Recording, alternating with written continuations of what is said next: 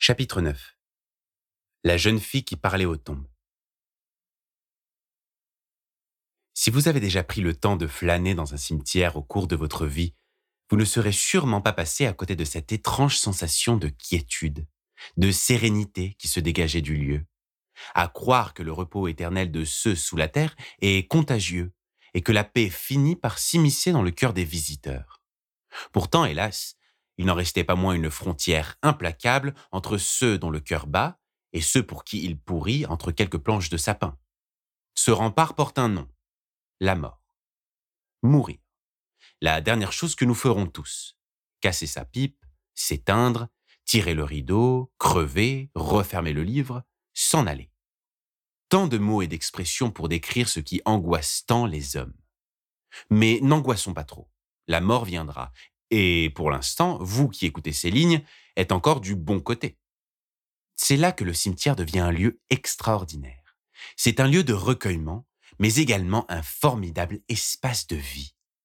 Qu'importe les frontières, qu'importe que le terminus nous prenne tous et sans retour, qu'importe qu'un corps soit chaud ou qu'il ne soit plus, car la quiétude perdure et perdurera.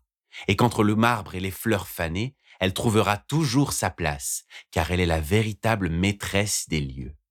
La quiétude, le grand vide. Le grand vide et les ténèbres. Les ténèbres de la ville conduisirent le garçon et la nonne dans un lieu qu'ils connaissaient déjà bien.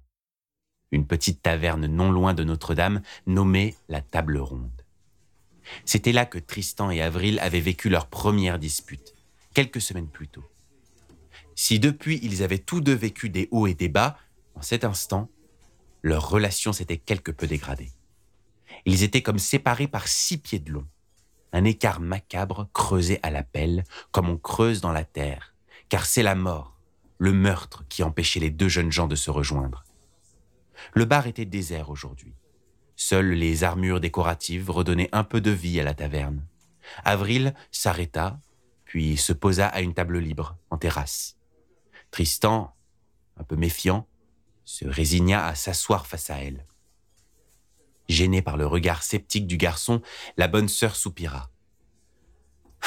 Rassure-toi, j'avais pas l'intention de boire ce soir. Ce serait peut-être plus facile de vider mon sac avec un verre ou deux, mais bon. Je veux être lucide. Tous deux attendirent leur boisson en silence. Tristan devenait impatient. On aurait dit qu'Avril faisait traîner les choses, à croire qu'elle n'avait vraiment pas envie de lui avouer la vérité, même après avoir accepté de le faire quelques instants plus tôt, alors que tous deux quittaient les ruines du manoir des de la tour. Tristan la regardait. Il ne voulait pas la brusquer. L'histoire d'Avril, si elle était similaire à la sienne, ne devait pas être plus joyeuse, ni plus facile à raconter. Au bout de quelques minutes, et après s'être assuré que plus personne ne pouvait les entendre autour d'eux, Avril déposa sur la table du bar son briquet. La nonne posa ses yeux dessus, le contemplant d'un air rêveur. Tu comptes encore fumer une clope? Tu les enchaînes en ce moment? T'as raison. Je devrais peut-être songer à arrêter. Puisqu'Avril ne sortit pas de cigarette, Tristan en profita pour poser sa première question. Dis, ce briquet, Loudine m'en a parlé tout à l'heure. C'est vrai que tu t'en sépares jamais. Il y a une raison derrière tout ça, pas vrai? Avril le regarda dans les yeux. Tristan était toujours troublé quand la bonne sœur faisait ça. Il avait l'impression qu'elle scrutait très profondément en lui. C'était la première interaction qu'ils avaient eue quand ils s'étaient rencontrés à Notre-Dame. Et cette sensation d'être passé au scanner par les deux iris pâles de la nonne, à chaque fois faisait monter en lui un stress mal dissimulé. Oui, c'est vrai. Lou connaît bien ce briquet. Il était à elle autrefois. C'est. C'est un très bel objet. On n'en fait plus des comme ça. Elle sourit avec amertume. Elle doit me détester de l'avoir gardé. Elle te l'a offert? En quelque sorte, oui. Mais sans contexte, je doute que tu comprennes. Par où commencer Tu te souviens de l'église de la Sainte-Roche, Tristan? Les ruines que l'on a visitées? Le garçon acquiesça. C'était très différent autrefois. C'était Enfin, d'aussi loin que je me souvienne, j'ai toujours vécu chez les bonnes sœurs. Quand je suis arrivé à la Sainte-Roche, je devais avoir quoi? Dix ans Les pensionnats étaient tous pleins à craquer et les familles d'accueil ne voulaient pas de moi. Finalement, c'est chez les nonnes qu'on m'a envoyé. T'imagines ce que ça fait de débarquer toute seule dans une église à 10 ans De devoir y vivre? Tu t'en es bien rendu compte à Notre-Dame Toutes ces corvées, et puis l'éducation religieuse, les messes, les prières, les règles. C'est simple, j'avais jamais le temps de... Bah, de vivre, d'être une vraie gamine. Mais tu vois, le problème, c'était pas tant les contraintes liées à l'église. Enfin, pas directement. J'avais un toit sur la tête et j'arrivais à m'en contenter, même s'il était recouvert de scènes de la Bible. Le problème, c'était les bonnes sœurs. Alors oui, c'est vrai, j'étais une gamine turbulente. Oui, je pouvais facilement m'attirer des ennuis. Et franchement, j'aurais en face de moi la gosse que j'étais, je suis pas sûr de garder patience face à elle. Mais bordel, qu'est-ce qu'elles étaient sévères Elles étaient si dures, si froides. J'étais un cafard dans leurs pattes. Elles, elles me disaient que je méritais ce qui m'arrivait, que c'était normal que personne ne veuille de moi avec le caractère que j'avais. On me faisait bien comprendre que j'étais pas à ma place, et puis que si j'étais plus là, je manquerais à personne. Pas étonnant que je fasse des conneries après. Évidemment, je... Je cherchais de l'attention, un peu de chaleur, merde quoi. J'avais pas demandé à me retrouver avec elle, moi. Je voulais juste vivre ma vie, je voulais juste vivre pour de vrai. Avril se passa la main dans les cheveux. Il... Il n'y en avait qu'une qui était gentille avec moi. La mère supérieure, Eva. C'était une vieille femme, vraiment très vieille. Le fossile, comme je l'appelais. Tristan tilta. Avril avait déjà parlé de cette bonne sœur quand il revenait de la Sainte-Roche. Elle était très stricte. Mais, contrairement aux autres nonnes, elle était profondément... Je saurais pas comment dire ça. Humaine. J'en sais trop rien. En tout cas, elle a vraiment su être patiente avec moi. J'étais la seule à m'autoriser à sortir, à m'apprendre des choses. C'est elle qui m'a appris le solfège d'ailleurs. oh là là, quel enfer Je m'arrachais vraiment les cheveux sur ce vieux piano. Mais voilà, elle était présente pour moi. Elle me conseillait des livres, elle me souhaitait mes anniversaires aussi. C'est con, hein, mais c'était déjà énorme par rapport aux autres religieuses. Au départ, j'aimais pas qu'elle soit attentionnée avec moi. Ça me répugnait même. Je rejetais tous ces gestes de gentillesse. Je trouvais ça louche. Je me disais qu'elle voulait juste se donner bonne conscience, qu'elle voulait se faire bien voir. Mais avec le temps, j'ai compris que ce n'était pas ça. Quand elle est rentrée dans l'église, c'était déjà une femme d'un certain âge. Je crois que c'est parce qu'elle avait connu autre chose que les ordres qu'elle était si différente des autres nonnes. Elle avait connu le monde. Elle avait rencontré des tas de gens. Elle savait comment fonctionnaient les rapports humains et comment aborder une ado en crise. Maintenant que j'y pense, je n'en connaissais pas tellement sur sa vie. Je regrette un peu de ne pas lui avoir posé plus de questions. Si j'avais été moins réticente face à son aide au début, qui sait, peut-être que j'aurais pu en savoir plus. Il y avait bien quelque chose que j'ai appris sur elle, cela dit.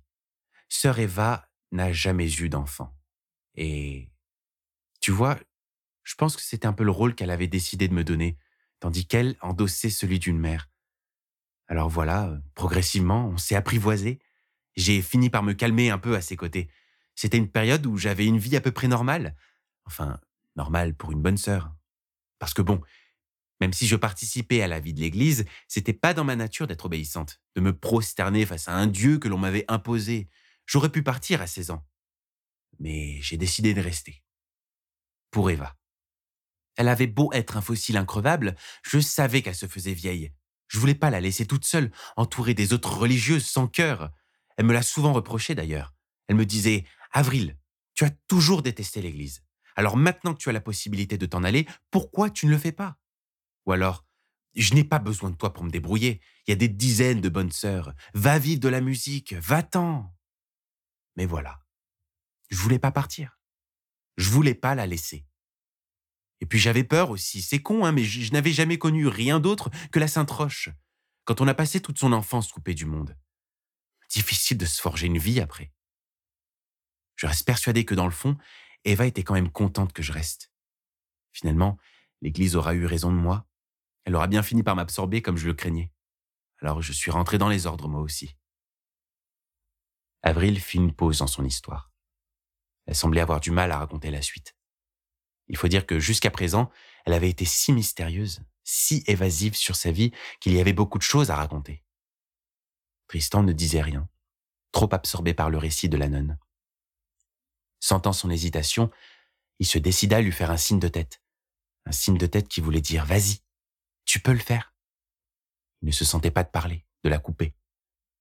Avril, voyant l'expression de Tristan, respira un grand coup puis lui rendit son signe. Elle reprit lentement. Seulement voilà. Un jour, la mère supérieure, Eva, est décédée. Une histoire vraiment stupide. Un accident comme il en arrive à tout le monde. Oh merde, vraiment, on ne devrait pas avoir le droit de mourir comme ça. Tu te doutes bien que sur le coup, j'étais complètement dévasté. Moi qui m'étais calmé, qui avais enfin trouvé une famille, j'avais perdu la seule personne qui comptait vraiment pour moi, et je me rendais compte des bienfaits de cette relation sur ma vie que trop tard. Je suis vite redevenu borderline. Pire qu'avant, en fait. Une furie. Je. J'arrivais pas à l'accepter. C'était la première fois que j'étais confronté à la mort. La première fois que je devais accepter de perdre quelqu'un. Sœur Eva a été enterrée dans le petit cimetière à côté de l'église. Et vu qu'elle n'était plus là pour calmer les choses, quand je me disputais avec les autres religieuses, j'allais me calmer là-bas. Je passais du temps avec elle, ou plutôt les souvenirs que j'avais d'elle. C'était un peu glauque de traîner vers les tombes, mais ça me faisait du bien, ça m'apaisait. Avril avait un sourire étrange. Une larme roula sur sa joue. Elle l'essuya aussitôt du revers de la main. Oh, désolé. Ça a beau faire longtemps que tout ça s'est passé, je crois que je m'en remettrai pas de sitôt. Enfin, voilà. Je me rendais là-bas et puis je lui parlais, ou du moins je parlais à sa tombe. Je lui racontais mes journées, mes frustrations. Je savais pas vraiment pourquoi je faisais ça, sûrement pour extérioriser. Ça fait du bien d'avoir quelqu'un à qui se confier. Je n'aurais jamais pensé qu'un jour, en lui parlant, on me donnerait une réponse. Attends. Quoi? Elle t'a répondu? demanda Tristan. C'est ce que j'ai cru, en tout cas, sur le coup. Mais cette voix n'était pas la sienne, évidemment. Au départ, je croyais que je perdais la tête. Cette voix inconnue me rassurait. Elle me donnait son avis quand j'avais des dilemmes. Elle me faisait rire aussi. Elle avait de l'humour. J'avais bien fini par comprendre que ce n'était pas sœur Eva qui me répondait. Pourtant, je continuais d'aller lui parler. C'était même devenu une habitude de me rendre dans le cimetière et de discuter avec elle. Elle disait s'appeler Lou Finalement, la voix et moi sommes devenus amis. À chaque fois que je me rendais au cimetière, je savais qu'elle m'y attendait. Elle refusait de se montrer, toujours cachée derrière les tombes. Ah, j'ai bien essayé de voir à quoi elle ressemblait au début. J'étais curieuse, mais je n'y suis jamais parvenue. Lujin était assez secrète. Elle était plutôt du genre à écouter qu'à parler d'elle. Ce, ce mystère, cette aura qui planait au-dessus d'elle, ça m'a fasciné. C'était comme un correspondant inconnu. Je voulais tellement en savoir plus. Ça m'obsédait. Et puis un jour, elle accepta enfin de se montrer. Tu imagines la surprise que j'ai eue quand j'ai vu cette belle et sulfureuse fille, avec ses deux grandes cornes sur le front. J'ai eu la frousse, alors je me suis immédiatement enfui. Je m'en voulais de ne pas avoir compris plus tôt que c'était un démon. J'avais grandi dans une église quand même. Je savais ce que c'était qu'une succube. Je savais qu'elles étaient dangereuses. Mais tu vois, Lujin n'était pas comme ces créatures qui étaient dépeintes dans les livres saints. Elle était normale. Enfin, au-delà de son apparence, je veux dire. Elle était gentille, drôle, attentionnée. Je m'étais faite à l'idée que les démons n'étaient peut-être pas tous mauvais. C'est vrai, quoi. Moi, je n'avais pas tant choisi de devenir une religieuse. Pourquoi Lou aurait-elle choisi d'être un démon et de répandre le mal? On ne choisit pas où et comment on est. Elle n'avait rien de terrifiant, de malfaisant. Finalement, j'ai pris mon courage à deux mains et je suis retourné au cimetière. Je me suis excusé auprès de Lou, et après un peu d'appréhension de son côté, comme du mien, on a fini par se retrouver. Je pense même que ce moment a été charnière dans notre relation. Disons que notre amitié a pris un tournant différent. D'une certaine façon, je pense qu'on avait fini par, euh, par devenir plus intime. Tu, tu veux dire qu'elle et toi, vous sortiez ensemble? C'est pas tout à fait, euh, euh, enfin, quoique. Oui, probablement. En prononçant ces mots, Avril semblait en prendre conscience pour la première fois. Tristan esquissa un léger sourire. Alors comme ça, Avril avait déjà été amoureuse, et d'une démone qui plus est. Évidemment, Lujin s'était bien gardé de parler de cette relation. Enfin, ça n'aura pas duré très longtemps.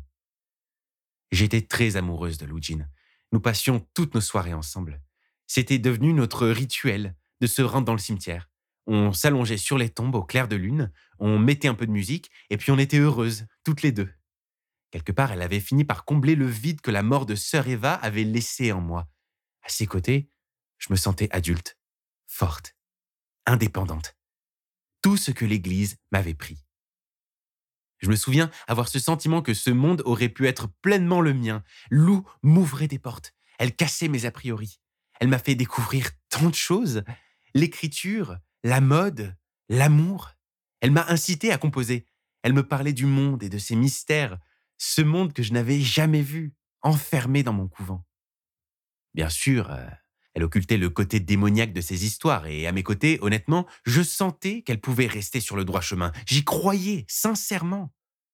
Tout se passait très bien, et on a vécu plusieurs mois très heureux.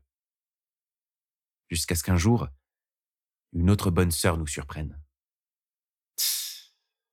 J'aurais dû le voir arriver. C'est vrai, quoi. Le cimetière était toujours désert et j'ai retrouvé Lou, parce que je savais que personne d'autre n'y mettait les pieds. Je sais pas ce que cette nonne faisait ce soir-là, mais ce qu'il y a de sûr, c'est qu'elle nous a aperçus et qu'elle a immédiatement prévenu les autres bonnes sœurs. Évidemment, personne n'était au courant. Alors non seulement les nonnes ont été très surprises, terrifiées, mais elles étaient surtout pleines de colère. Elles ne m'avaient jamais beaucoup aimé, alors quand elles ont appris que je m'étais épanché d'un démon, ça a été un sacré bordel. Elles avaient peur que la colère de Dieu s'abatte sur leur église. Alors, j'ai été enfermé caché dans les cachots de la Sainte-Roche, là où personne ne pourrait me retrouver, là où seul un mince filet de lumière traversait un grillage crasseux. J'ai eu le droit à tout un tas de séances d'exorcisme, on m'a affamé, frappé. Mais ce qu'elles voulaient entendre, je ne pouvais pas leur dire. Je pouvais pas leur mentir, même pour leur faire plaisir. Elles refusaient de me croire quand je leur répétais que Lou était inoffensive, quand je leur disais qu'il n'y avait rien à craindre. Alors elles continuaient, elles s'acharnaient. Je crois que je déteste les nonnes depuis ce moment. Un comble que j'en sois toujours une.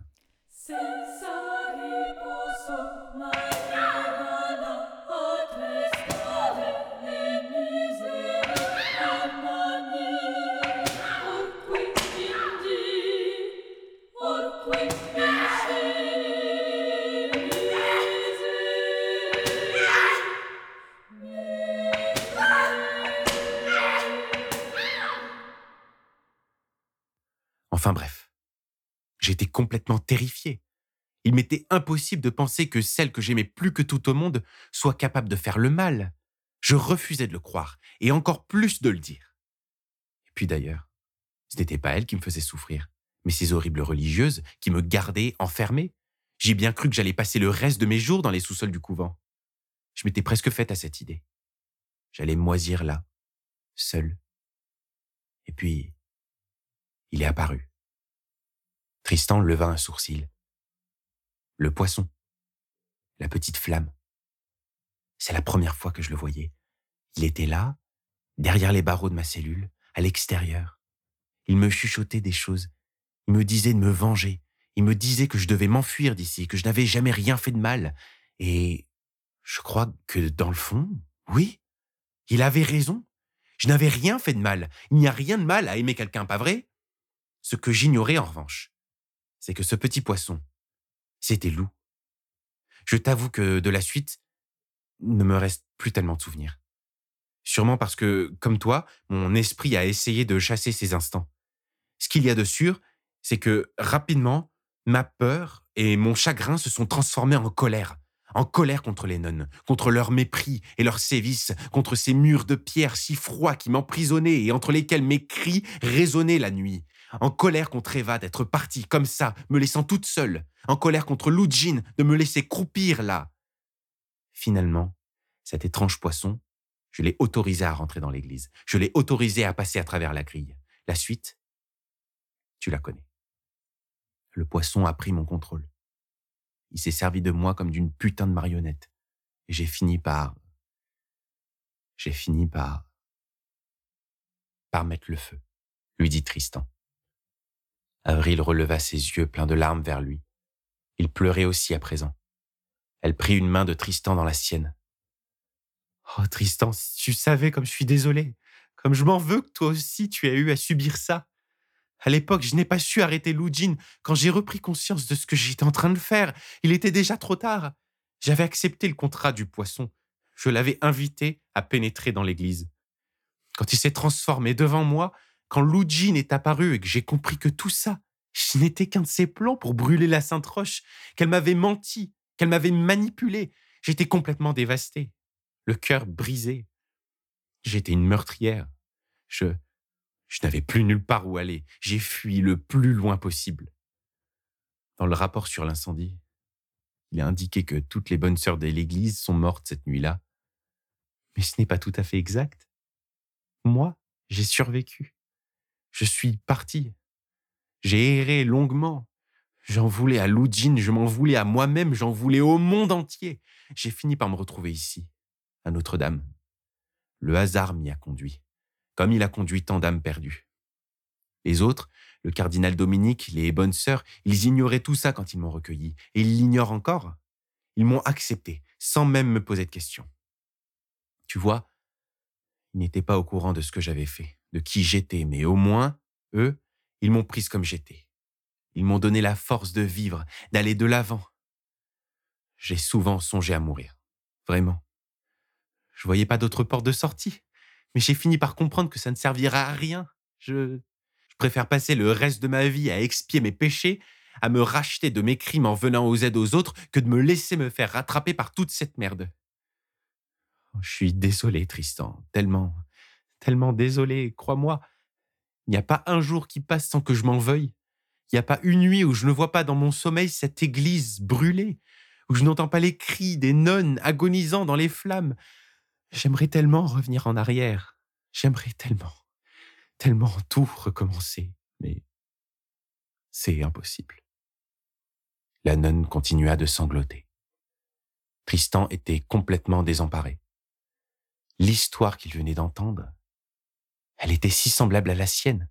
Et dire que quelques heures plus tôt, il était énervé contre Avril, plein de dégoût pour elle, plein de mépris Voir la jolie blonde pleurer lui serrait le cœur, et il se sentait coupable de lui faire revivre de si mauvais moments. Avril, moi je pense que tu n'es pas responsable de ce qui s'est passé. Enfin c'est vrai quoi, tu as seulement fait confiance à la mauvaise personne. Tu l'aimais, et tu pouvais pas savoir ce qu'elle préparait. Tu sais ce que m'a dit Lou Jean la première fois qu'elle s'est montrée dans les ruines?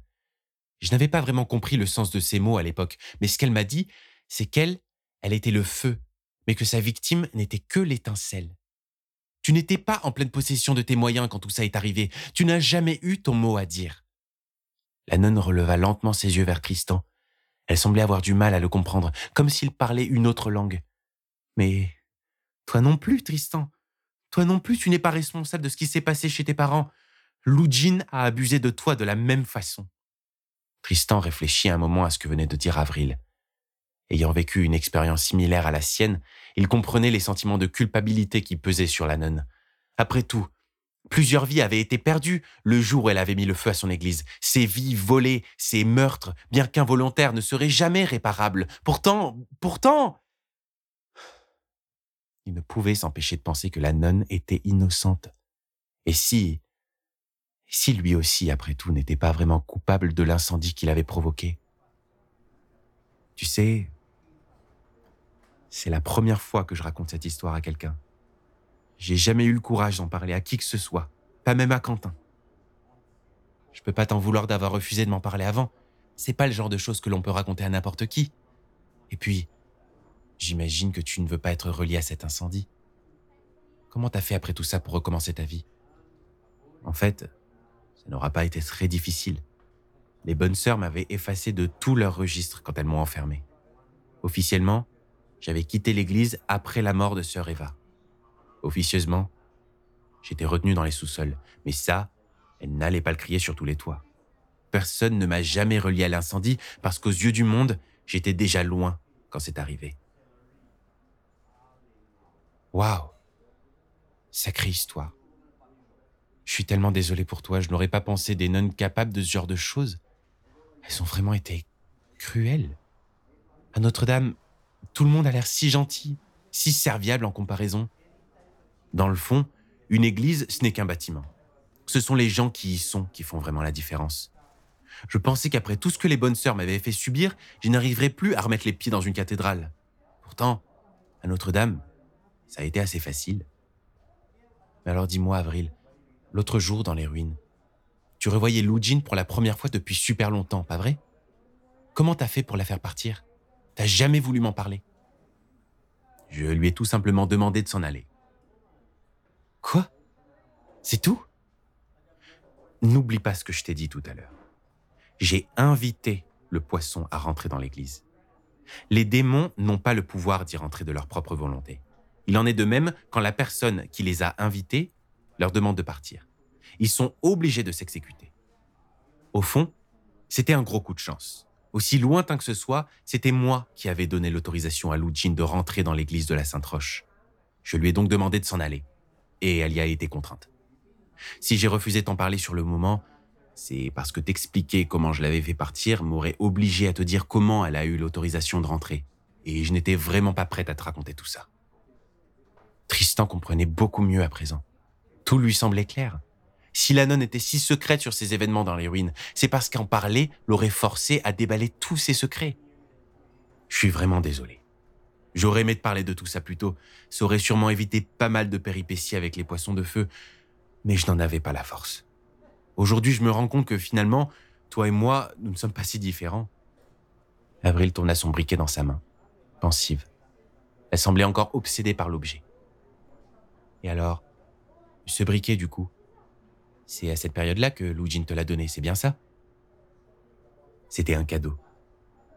Elle l'avait gravé à l'époque. C'est peut-être idiot, mais je n'ai jamais réussi à m'en séparer.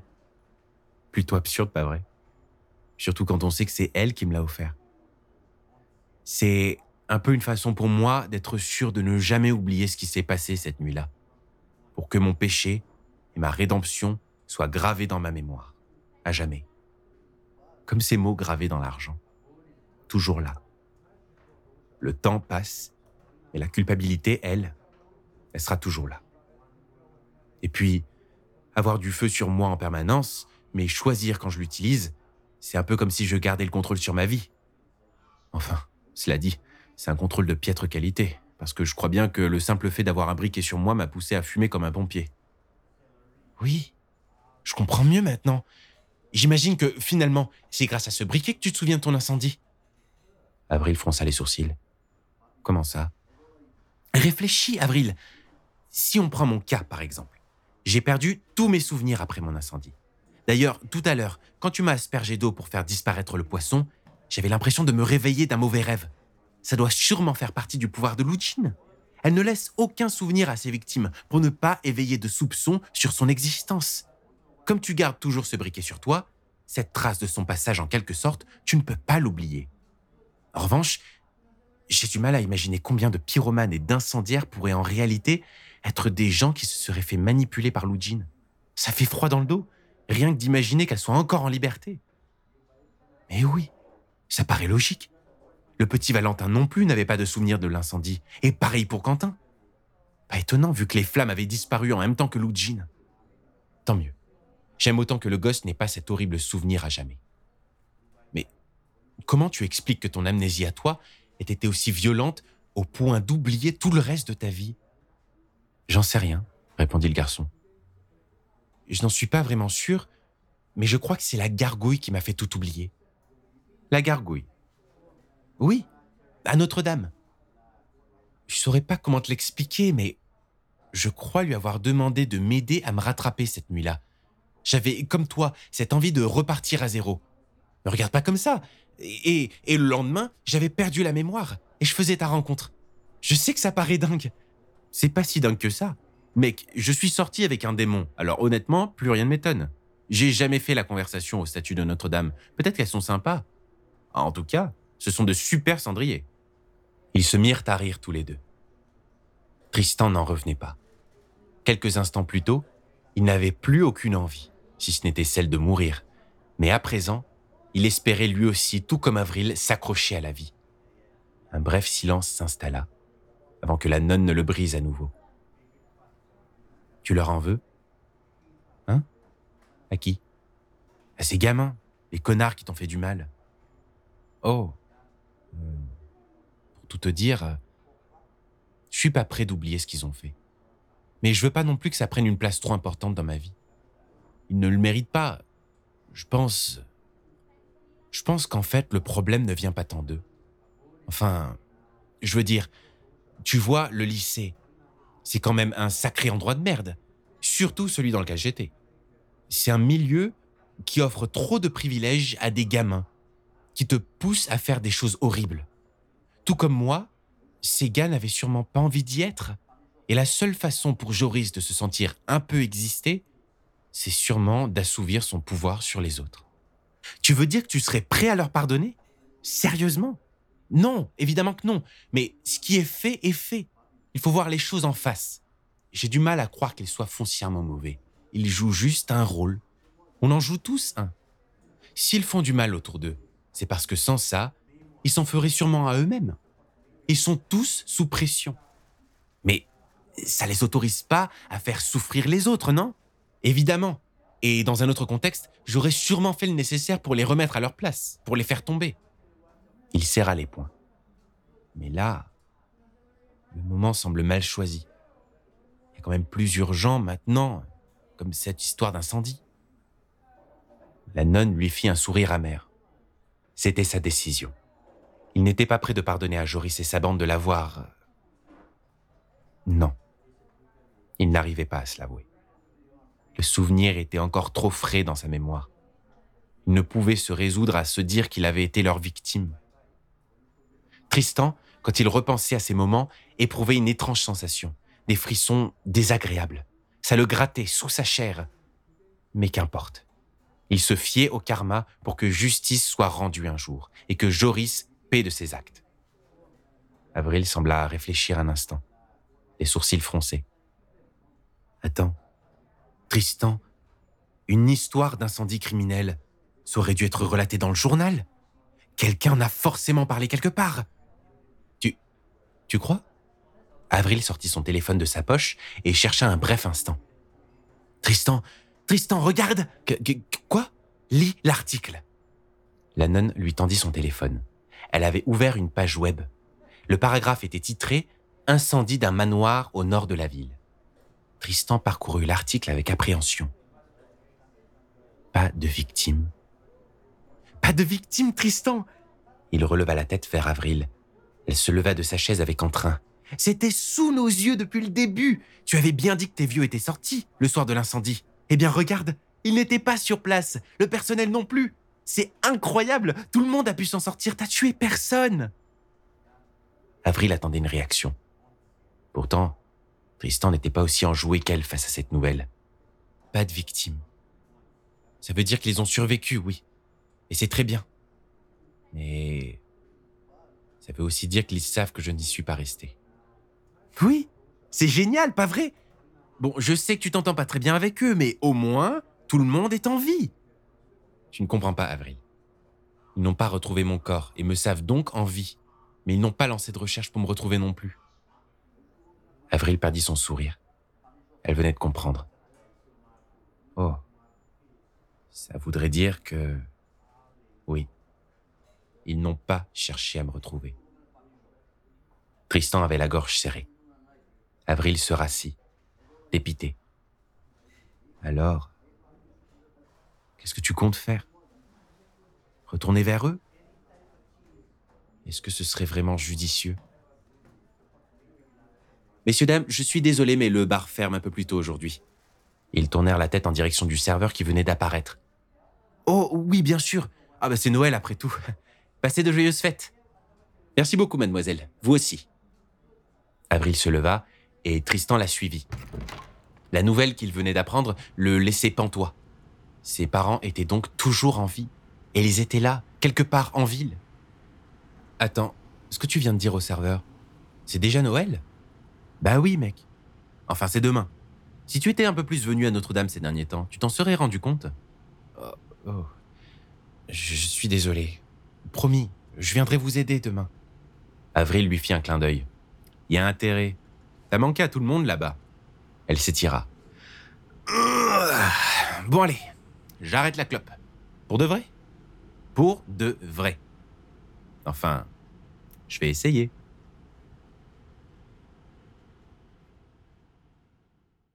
Écoutez et réécoutez les chapitres de Notre-Dame en accès libre et gratuit sur YouTube et Spotify. N'hésitez pas à partager le livre audio autour de vous et retrouvez-nous sur Instagram at lord.pendragon.